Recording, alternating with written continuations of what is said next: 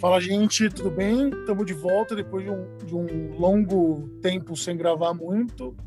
É, a pandemia tem atrapalhado um pouco é, o dia a dia, a produtividade, mas estamos de volta aí. Eu acho que, é, quem sabe aí, é, passando uma moto, são as coisas da pandemia também, da gente gravar em casa e fazer essas coisas em casa, mas quem sabe aqui inaugurando nossa segunda temporada do Lado B do Direito.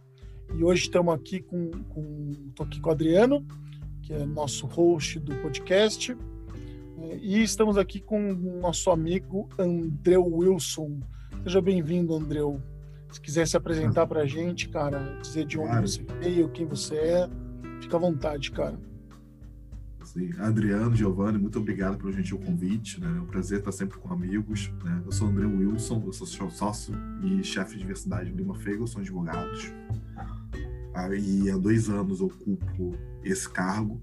Eu sou um cariúcho, né? Eu sou um gaúcho apaixonado pelo Rio de Janeiro, mais um entre muitos, né? E sou formado pela FRJ, sou professor universitário, estou agora acabando meu doutorado em Teoria do Estado Relacionado pela PUC do Rio de Janeiro. Né? Eu dou aula lá na pós-graduação de Direito da Saúde e atuo também como como, como, como professor em direitos humanos, né? no estágio docência com o meu orientador de doutorado. E há alguns anos, né, eu passei a me envolver com diversidade e inclusão, porque senti que era uma necessidade. Né? A história é até cômica, né? Eu fui uma pessoa que levei vários anos para entrar no mestrado, e quando fazia entrevista para o doutorado, eu, como bom católico, né, brasileira, fui, fui para a capela da PUC fazer promessa. Cheguei e falei que se eu passasse o doutorado de primeira, depois de tomar pau quatro vezes o mestrado, eu ia fazer, ia fazer o bem. Passei no doutorado, né? A PUC tem a alegria para quem é ansioso do resultado do doutorado e do mestrado sair no mesmo dia da entrevista. E eu falei, cara, Deus fez a parte dele, agora é hora de começar a fazer minha parte. E o que eu comecei a fazer? Né? Montei um banco de currículos de estagiários negros, né? aquela coisa bem Facebook. Oi, galera, tudo bem? Manda o seu currículo. Né? Descobri que eu era racista, né? até por isso saí do Facebook, que eu sofri um desses casos de racismo reverso, as pessoas me criticando Caramba. por ter começado a, a buscar currículos né, em faculdades públicas, em PUC. Não porque eu acho que as pessoas estudem nessas instituições sejam melhores, como profissionais que em outras, né? Mas é porque a gente sabe que na advocacia empresarial ainda é um critério de seleção quase absoluto, né? Agora que a gente começa a discutir paulatinamente essa flexibilização, mas todo mundo que tem uma experiência real na advocacia sabe o quão raro é você ver em grandes escritórios a, a contratação de pessoas que fujam desse perfil típico de classe média, faculdade de elite, muitas vezes intercâmbio no exterior. Total, total. só desculpa te interromper, Andrew, e, e, e, acho que até posso falar por mim, cara. E, eu trabalhei em escritório por muitos e muitos anos, né? E eu só fui perceber que eu vivia numa bolha quando eu saí dos escritórios. É, acho que eu já falei isso várias vezes.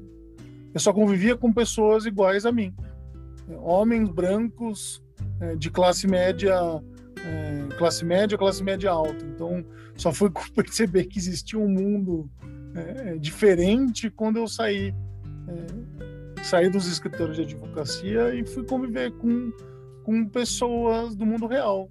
Quando fui trabalhar na 99, que era um, que é uma empresa de tecnologia que tem uma política de diversidade e que nem só nem só fui nem só por ter uma política de diversidade, mas Lá fui trabalhar com engenheiro, com arquiteto, com designer, com pessoas diferentes.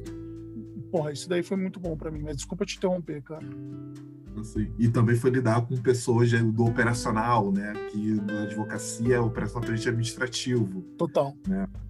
Então, até, até tragicômico, né? Porque eu também passei pela mesma coisa. Né? Embora seja aquele tipo de história de superação que o pessoal adora, família pobre, muito trem, né? Acordar às 5 horas da manhã, pegar o trem para a central do Brasil para estudar na FRJ, né? Aquele horário, eu ainda pegava o tempo que tinha vagão religioso, então eu brinco que eu ia para a faculdade no vagão dos crentes e voltava com os maconheiros, né? Porque o tempo que eu supervia tinha um serviço ainda pior do que hoje. Caralho. Né? E daí fui para esse mundo hiperelitizado, essa advocacia empresarial, e eu, que também, cara, eu achava, ah, sou um outlier, sou um cara que deu sorte, que é inteligente, por isso eu tô aqui, é tudo justo, né? Então eu levei muito tempo também para me desconstruir, né? Porque não é só quem é de classe média, quem é branco, quem é homem, quem é hétero, que, é, que normaliza isso. Também normalizei por muitos anos. Né? E eu, basicamente, só quando eu passei ser professor, eu falei, cara, olha que absurdo isso, cara. Tem tanta gente talentosa fora desse padrão que a gente precisa fazer alguma coisa.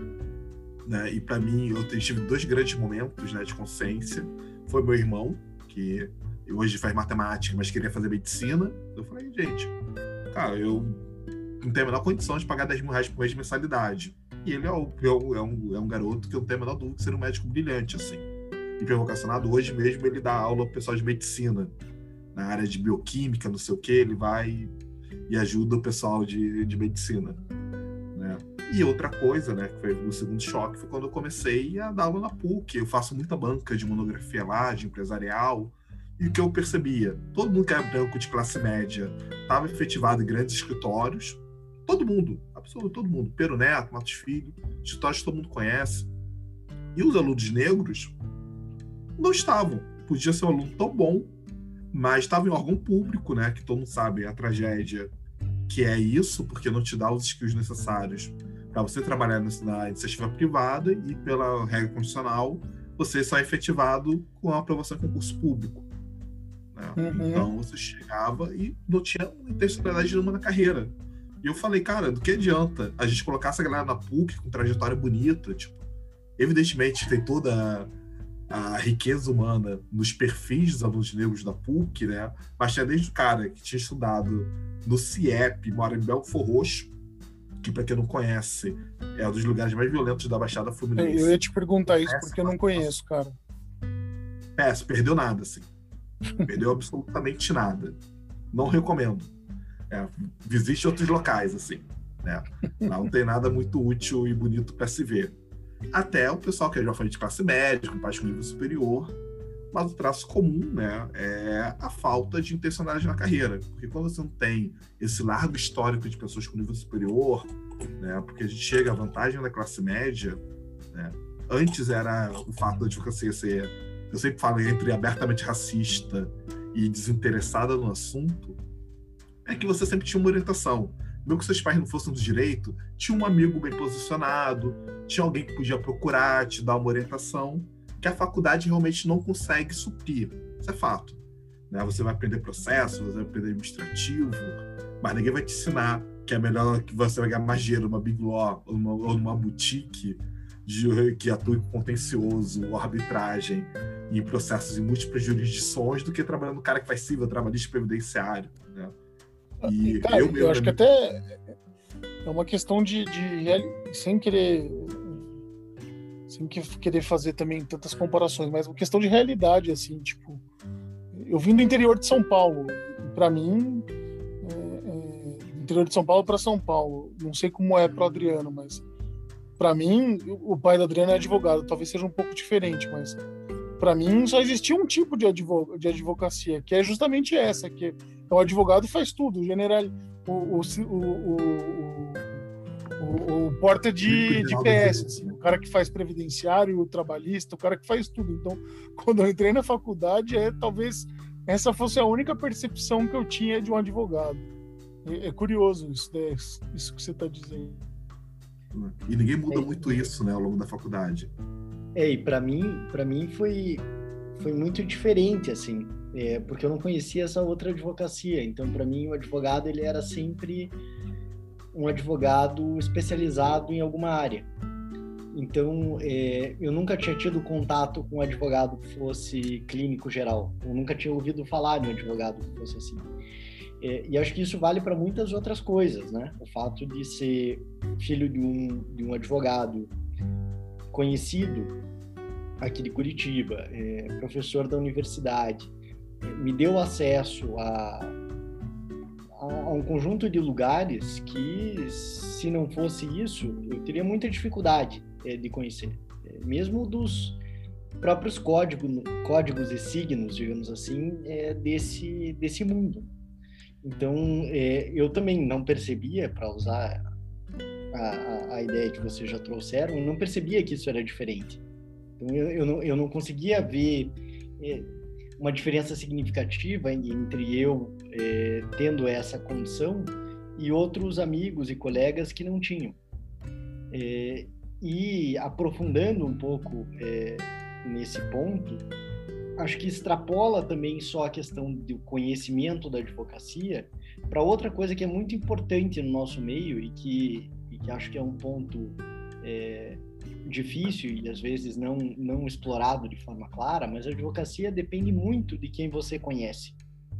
É, se você se relacionou sempre com um determinado perfil, perfil de pessoas, é natural que você vá ser contratado por pessoas com esse perfil.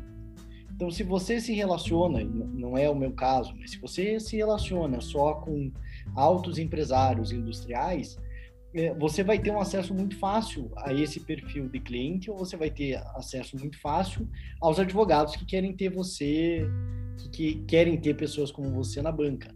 E isso, obviamente, não é para todos, mas é, é algo que com certeza faz muita diferença na trajetória. Com certeza, Adriano. Né? Eu até tenho um dos melhores amigos, né? É um cara brilhante, assim, pai dele, professor universitário, e talvez o maior nome de propriedade intelectual do Brasil, né? O maior nome, tipo, no histórico. Então, é evidentemente né, que a intencionalidade da carreira dele, né, o planejamento, o acesso a inúmeras oportunidades, é completamente diferente do, da maioria do, das pessoas, né? Quem já sabia uma área, já entendia, então, eu estudei na faculdade, né, no período de reconstrução, eu tinha mestrado e doutorado. O mestrado começou no ano que eu saí, né, que foi em 2008. Então, gente, eu falar, ah, eu quero ser professor universitário. Mas não tinha ideia, não tinha grupo de pesquisa, não tinha nada estruturado. Né? E a gente sabe como a nossa profissão adora esse signo de prestígio, né? Eu falo que a única coisa que o doutorado te ensina é aprender e você é especialista no microtema a gente gosta, a gente cobra uma hora mais alta do cliente por causa disso. A gente adora falar que você chegou, que você fez pós-doutorado, fez um, foi visitante acadêmico uma instituição de prestígio, né? E isso é um, é um baixíssimo preditor da sua capacidade como advogado, né? Até porque muitas vezes você é muito teórico, não é um cara tão bom no operacional, né? Então depende muito do fit que você faz na sua carreira mas até saber que isso é, é privilegiado, né?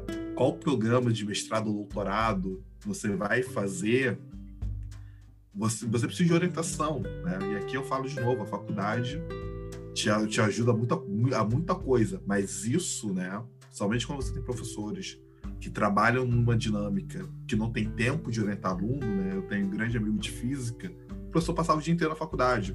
Você tem uma dúvida, você quer chegar, você tinha um acesso muito mais simples que no direito, né? A gente sabe que mesmo em faculdades de prestígio, raros são os professores que ficam com horário de atendimento do aluno, separar uma tarde por semana para receber aluno, né? A gente sabe que nas áreas práticas, né, tipicamente processo, quem lida com administrativo, tributário, né, que são as áreas que a maioria dos advogados vão procurar quando vão ter uma atuação empresarial, são, são professores advogados, né? Não são só professores. Uhum. Então a, a, falta. Total.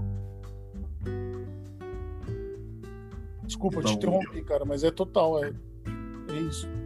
Só, só concordei. Nada, Gil. O, o Gil mesmo tá em processo civil, tá no doutorado lá na USP, né? Você vai falar, no lugar com a Mackenzie tem, tem, tem uma certa naturalidade o pessoal fazer PUC, porque o programa do Mackenzie é pequeno de mestrado e doutorado né? Então você já, já tem uma tradição de trocagem, entendeu? Processo seletivo, você tem várias referências, né? Até o, então, o local que você estuda, né? Acaba fazendo diferença de quais são as trajetórias que você vai ter. Aqui no Rio de Janeiro, né? O grande programa é o ERG, né? Mas se você está fora desse mundo restrito de universidades e de opções, você não conhece os professores, você não conhece, não conhece ninguém que passou no programa. E a gente tem uma advocacia, né? Que está que não só no Brasil, mas ao redor do mundo, né? Que é a inflação de títulos, né? Nosso tempo, um doutor tinha 38, 40 anos, é um cara que fez doutorado cedo. Hoje a gente vê um, meninos, meninas da, da USP, né, que tem doutorado direto, com 27, 28 anos sendo doutores. O Adriano aqui, o, o, André, o Adriano tem. Quantos anos você tem, Adriano? 28? Ah, não, agora tenho 31 já, mas eu Pô. defendi com 27. eu terminei o mestrado com 24 e terminei o doutorado com 27. Quem? Que antes era impensável, né? Total. A gente sabe que cada vez mais né? Daí é isso, você faz para um doutorado, daí não, vai fazer um estágio para doutorado, vai fazer livre docência, vai fazer um, uma estadia no exterior, né? Então a gente vive essa dificuldade, né? Que é enorme porque a profissão cada vez mais se elitiza, né? Até eu sei que Giovanni é apaixonado por tecnologia, eu também sou. E é verdade, né, que o, o clínico geral da advocacia, a tendência é que o papel dele seja cada vez mais secundário, né? Eu brinco que é como quando o sol explodir. O Jack já acabou e a gente ainda no projeto, que é audiencista, o cara que cuida, que cuida de cópia, de protocolo, isso tudo já acabou e a gente ainda não percebeu, né? É o tempo da luz sair do sol e chegar à Terra. É, é uma analogia ótima essa daí, Analogia ótima. Tipo... Treinei bastante para fazer ela, viu? Não gosto de roubar, chateado. Não, cara, é puta analogia, porque no, no final do dia é, é isso, né? E, e, se a gente que olha. leve 5, 8 anos, já acabou. Né? Vão ser plataformas, vão ser processo dos meus sócios, ou, ou, várias outras que existem, né? ou as próprias empresas reconhecendo que precisam ter relações melhores com seus consumidores, né? e vão ter suas próprias plataformas, mas já acabou. Essa ideia de que um advogado vai, ver de fazer jack, tá obsoleto. Ninguém, ninguém vai se manter. Então, um estagiário, um graduando ou graduanda que esteja ouvindo esse podcast, saibam que isso não vai dar futuro para ninguém. Né? Que você então, vai ter um jack extremamente hierarquizado, como a gente tem hoje, né? Que você tem galera brilhante que cuida de contencioso de consumidor, né? Mas o, o papel operacional disso vai se preocupar, vai ser uma, um contencioso muito mais próximo do, do direito americano, né, que são aquelas grandes ações civis públicas. Né, é disso que você vai lidar com qual com problema, com indenizações que sejam coletivas, porque essas demandas individuais cada vez faz menos sentido. Faz menos sentido para o advogado em si, para a parte, e para o judiciário, né? Porque eu imagino a tristeza que deve ser para um juiz, né? Que dedicou a vida a, a se formar e a estudar para o concurso que eu, eu sou crítico da forma que a gente seleciona funcionário público no Brasil, mas que é extremamente penoso, né? Então a gente paga um salário altíssimo, né? A gente gasta mais percentualmente com o PIB, com o judiciário, que boa parte de grandes países, né? Comparar com a Alemanha, França, Estados Unidos, gasta quatro, cinco vezes mais em termos de PIB com o judiciário e grande parte com demandas de pouquíssima monta, né? Não faz nenhum sentido a gente pagar 30 mil reais para o cara julgar algo que você fez uma compra e o o banco, o operador O cara ficar gastando dinheiro com o Jack, né? Julgando o caso de Jack, que podia ser um, um formulário o processo. É, para ser uma ação coletiva, né? né podia ser uma ação coletiva, podia ser um cara ou coroa que ia ser. que talvez fosse resolver do mesmo Totalmente mais lucrativo. É. O custo judiciário é tão alto que era mais barato. É, o governo pagar a indenização do que colocar alguém para julgar. Com certeza. Qualquer outra coisa ia ser mais ia ter um efeito social mais benéfico do que você ter um judiciário para jogar casos de pequena monta. Cara, né? deixa eu te, te, fazer uma pergunta, mudando um pouquinho de assunto. É, explica pra gente como é que, que. E aí, conectando um pouquinho com o que a gente começou a falar. Acho que são duas perguntas, na real. E, e uma primeira pergunta difícil. Difícil até de fazer. Como é ser uma pessoa negra num ambiente do direito em que a maioria das pessoas são brancas e dois é, como como como como que você pensou eu acho que a partir das suas vivências e, de e, e, das suas experiências pessoais como que você começou a desenvolver a política de diversidade do escritório do escritório do, do Lima Ferguson as perguntas são incríveis Giovanni muito obrigado eu tenho sorte de ser um gaúcho que cresceu em Santa Catarina, né? Então eu sempre brinco, né? Eu brinco, mas é sério, que a advocacia para mim não é diferente do Rio Grande do meu Rio Grande do Sul. Eu sou lá de uma cidade de Rio Grande, né, aquela coisa bem portuguesa, cresci em Florianópolis, cidade açoriana, né, que todo mundo era branco. Eu estudava no colégio, tinha mais um aluno negro, de mil alunos tinha dois negros. E eu falo que carioca deveria se surpreender de estar nisso. Eu cresci nesse tipo de ambiente. Vocês que estão no estado diverso, como Rio, como São Paulo, é que deveriam ficar chocados com isso.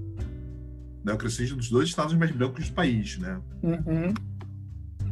E né, o grande impacto que isso teve na minha vida é que eu reparei que até com clientes, né, que quando ele conversa com você por e-mail e depois quase pessoalmente, ele confiava mais de você quando te conhecia e via, né? Até por isso que titulação acadêmica acaba sendo uma grande proteção. Né? Eu sempre falo para todo estudante negro, cara, que para você chegar a algum lugar, você vai ter um currículo muito melhor do que de todo mundo. Isso daí vocês podem chegar fazer um teste entre no site de grandes escritórios, você vai ver. O, o, negro, se tiver uma posição alta, tem um currículo muito melhor do que um branco teria para ocupar aquele mesmo espaço. É, isso acaba sendo muito duro. Assim. Mas é, é a realidade, como você percebe, e não dá para colocar cores não fortes nisso, né? Não, duro, pra... duro de ouvir do nosso lado aqui, isso também. mas podem procurar. Não, não, não vou citar nome de escritório, porque a ideia não é fulanizar, é realmente uma realidade do mercado que a gente tem tentado mudar. Né? Até vou responder a segunda pergunta, que eu dei sorte, assim, sorte e intencionalidade, né? Já tinha uma trajetória muito clara na advocacia, tinha passado por multinacional, empresa pública, grandes escritórios, e isso me, foi, me deu o privilégio de, no processo de negociação, falar que ele ia ser chefe de diversidade né, que já era o valor do escritório, mas que eu entrei para potencializar e ser o ponto focal das políticas de diversidade inclusão do Lima Ferguson. E esse é um papel que não me é natural, assim, sou uma pessoa tímida, eu virei uma pessoa vocal, nunca fui de palestrar, o pessoal que me conheceu na faculdade nem sabia minha voz. Mas foi uma necessidade. Cara, eu te, eu te, conhecendo agora não, não imaginava isso, cara, com certeza não. E eu falo que foi, é, foi necessidade de diversidade e inclusão, foi necessidade de evitar que jovens negros tivessem a carreira como a minha, que eu digo que o signo de estilo minha carreira foi sorte, porque eu não tive zero, zero intencionalidade, fui um bom aluno, tive resultado brilhante vestibular, passei para Direito e Engenharia, vestibular militar, né, passei em vários programas seletivos aqui no Rio de Janeiro, né, passei tipo não lugar para engenharia no Cefet, sexto lugar em Direito no FJ, mas isso não era nenhum preditor de que eu seria, teria uma boa carreira, porque eu não fiz as escolhas certas. Não sabia a diferença entre uma área e outra, não sabia a diferença entre o perfil de escritório e outro. E sempre tive amigos que me indicaram para posições melhores que a que eu estava anteriormente. E eu, eu não posso, não tenho nada a dizer contra a minha carreira, né? Eu tô numa, tô numa posição alta para a minha idade no escritório emergente, um escritório que é, já, já tem um nome no mercado. Mas eu sei que poderia até acabar ser um clínico geral, né? Se um convite a menos, alguma coisa, seria um possível trabalhista previdenciário, provavelmente na Baixada Fluminense. Né? E, eu, uhum. e realmente boa parte desse trabalho é para aproveitar o talento, né? Que é algo. Eu faço o que eu queria que fosse feito por mim, que eu poderia ter tido uma carreira ainda mais destacada, ainda mais intencional. E realmente não havia nada, não tinha quem perguntar, não sabia o que era o escritório. Então, hoje, o trabalho no Lima Ferguson é um trabalho de atrair pessoas brilhantes, e aqui é são pessoas brilhantes independentemente da cor, da orientação sexual, da identidade de gênero, do, do próprio gênero, né? A gente procura construir políticas para mulheres, né? criar um ambiente sem assédio sexual, a gente sabe que é uma chaga da advocacia. E é um, é um esforço coletivo, né? Porque todos os meus sócios contratam, né? os advogados fazem um processo seletivo, e é um trabalho de conscientização. Né? O que, que é mérito? Né? É realmente refutar essa ideia estabelecida de que mérito é contratar o melhor candidato hoje e estender isso para quem tem mais potencial. Cara, essa visão é um negócio muito interessante, né? Queria que você explicasse um pouquinho mais para a gente, cara, porque eu já ouvi muita gente dizer isso aí e acho que é importante a gente deixar explicado aqui para quem for ouvir o podcast ter, ter consciência disso também.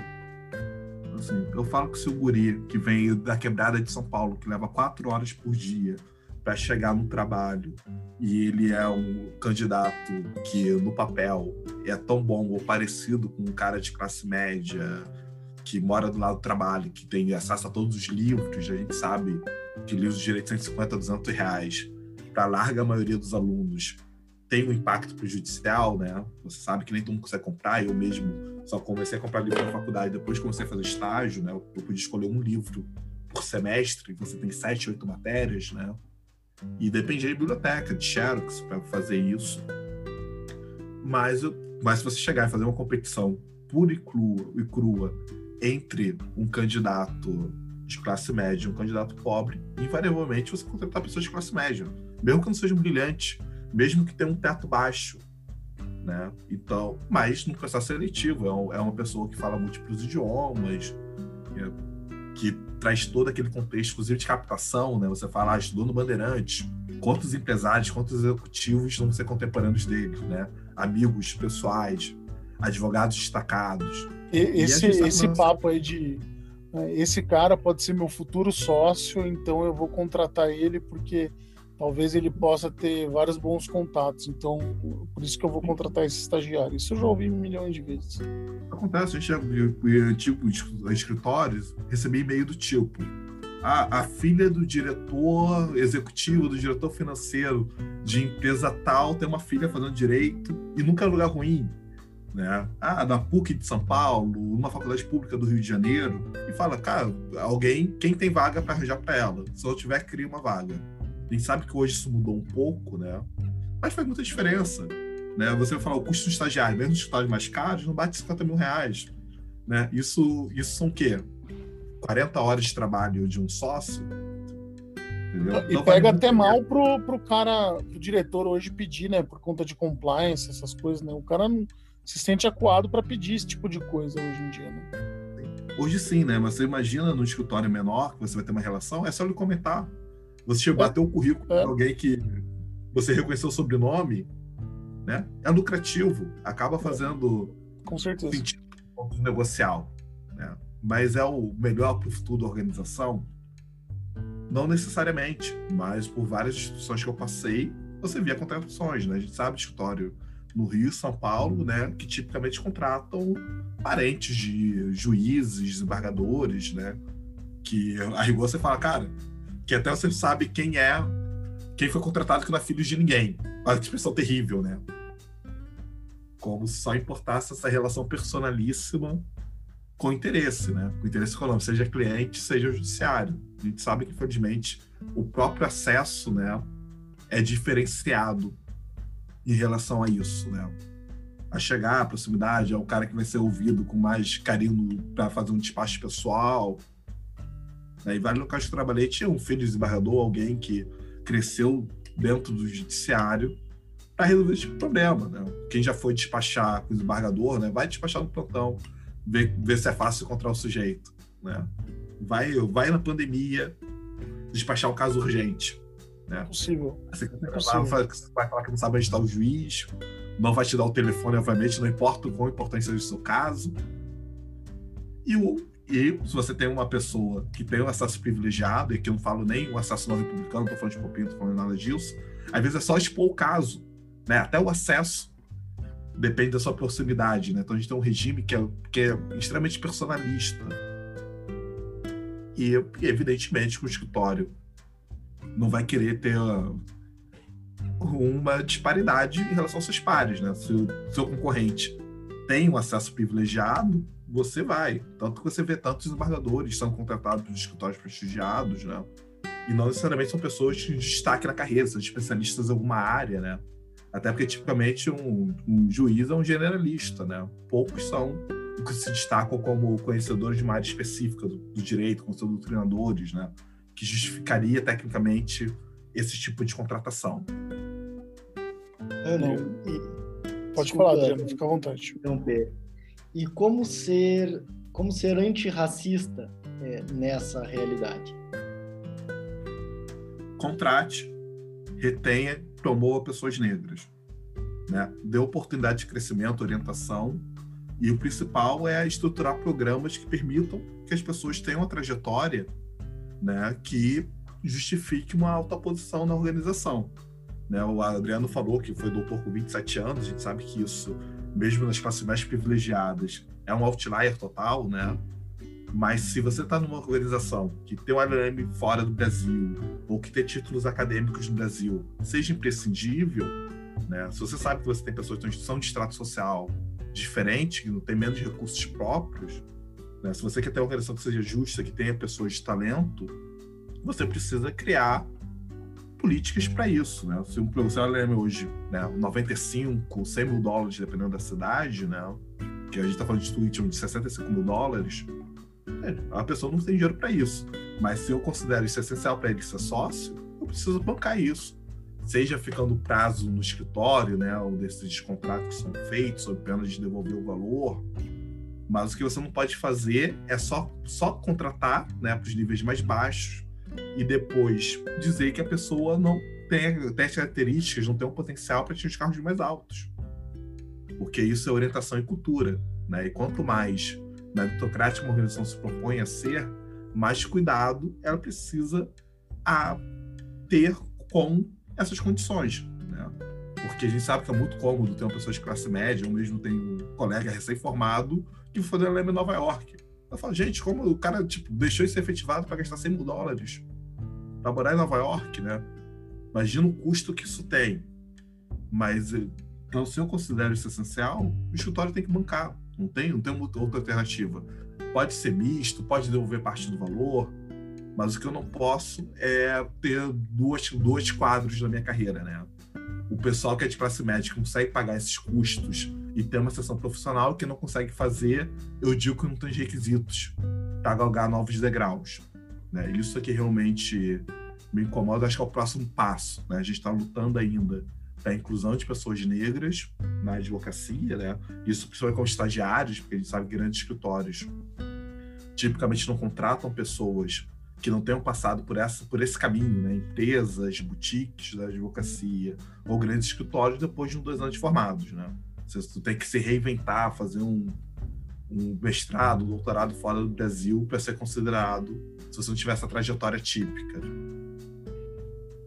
Bom, gente, a gente está chegando aqui ao fim do nosso tempo. Adriano, você quer fazer alguma consideração final aqui? Temos três minutinhos aqui. E aí eu passo a bola para o André finalizar para a gente encerrar o tempo. Encerrar o nosso episódio de hoje. Eu ia só tentar bater mais uma bola e, e com isso eu encerro também com uma, com uma pergunta. Abrir vagas, buscar, tentar é, criar alternativas para que as vagas sejam voltadas exclusivamente para pessoas negras. É uma boa alternativa? Assim, Adriano, eu acho que é uma boa alternativa. Não foi a escolha que a gente fez do Lima Ferguson, a gente preferiu manter processos seletivos normais, mas flexibilizar essa ideia de mérito, né? É algo que a gente tem trabalhado, a gente teve bons resultados. Mas isso depende da cultura da organização, de quanto acesso ela tem a candidatos diversos, né? A gente sabe que se você não se posiciona firmemente em relação ao tema, os currículos não vêm. Isso é uma realidade que a gente não recebia no Lima Ferguson, antes de a gente começar a mudar a forma que a gente se colocava. Em outros locais que eu passei, mesmo processos que eu conduzia, eu raramente recebia currículos de pessoas negras. Né? É uma realidade do mercado e depende de cultura e organização. Até porque você não pode criar estigma, né? Um candidato que vem no processo afirmativo e depois fala, ah, contratei porque é negro, não, sabe? O cara não tem um nível para estar aqui. É importante que ele, sinta, que ele se sinta e seja visto como candidato e um estagiário, um advogado tão hábil quanto todos os outros. E agora, com consideração final, eu ia dizer que foi um prazer enorme estar com o Giovanni e com o Adriano. Né? E que, se eu puder dar uma dica para vocês, é contratem pessoas negras, treinem e sejam parte da mudança na advocacia. Né? A gente quer que uma advocacia seja mais diversa, inclusiva, sem assédio, sem moral, sem assédio sexual e que respeite todas as pessoas. Né? Vocês podem e devem fazer parte disso. Né? Se você é um gestor, você deve mudar a sua organização. Seu candidato deve fugir de locais que não te respeitam. Eu acho que... Vou pegar esse gancho, cara, porque eu te agradecer, te cortei, mas É, acho que essa é a melhor dica e a dica que a gente põe para todos os episódios aqui. É, fujam dos lugares que não te respeitam. Acho que essa é a mensagem. Agradecer você pela presença, agradecer a Adriana aí pelo papo de hoje. Obrigado, gente, e até a próxima. Valeu. Tchau, pessoal. Foi um prazer. Vai cair daqui a pouquinho. Tchau, tchau, gente. Até. Tchau. Obrigado. Obrigado. Valeu. Tchau, tchau. Tchau.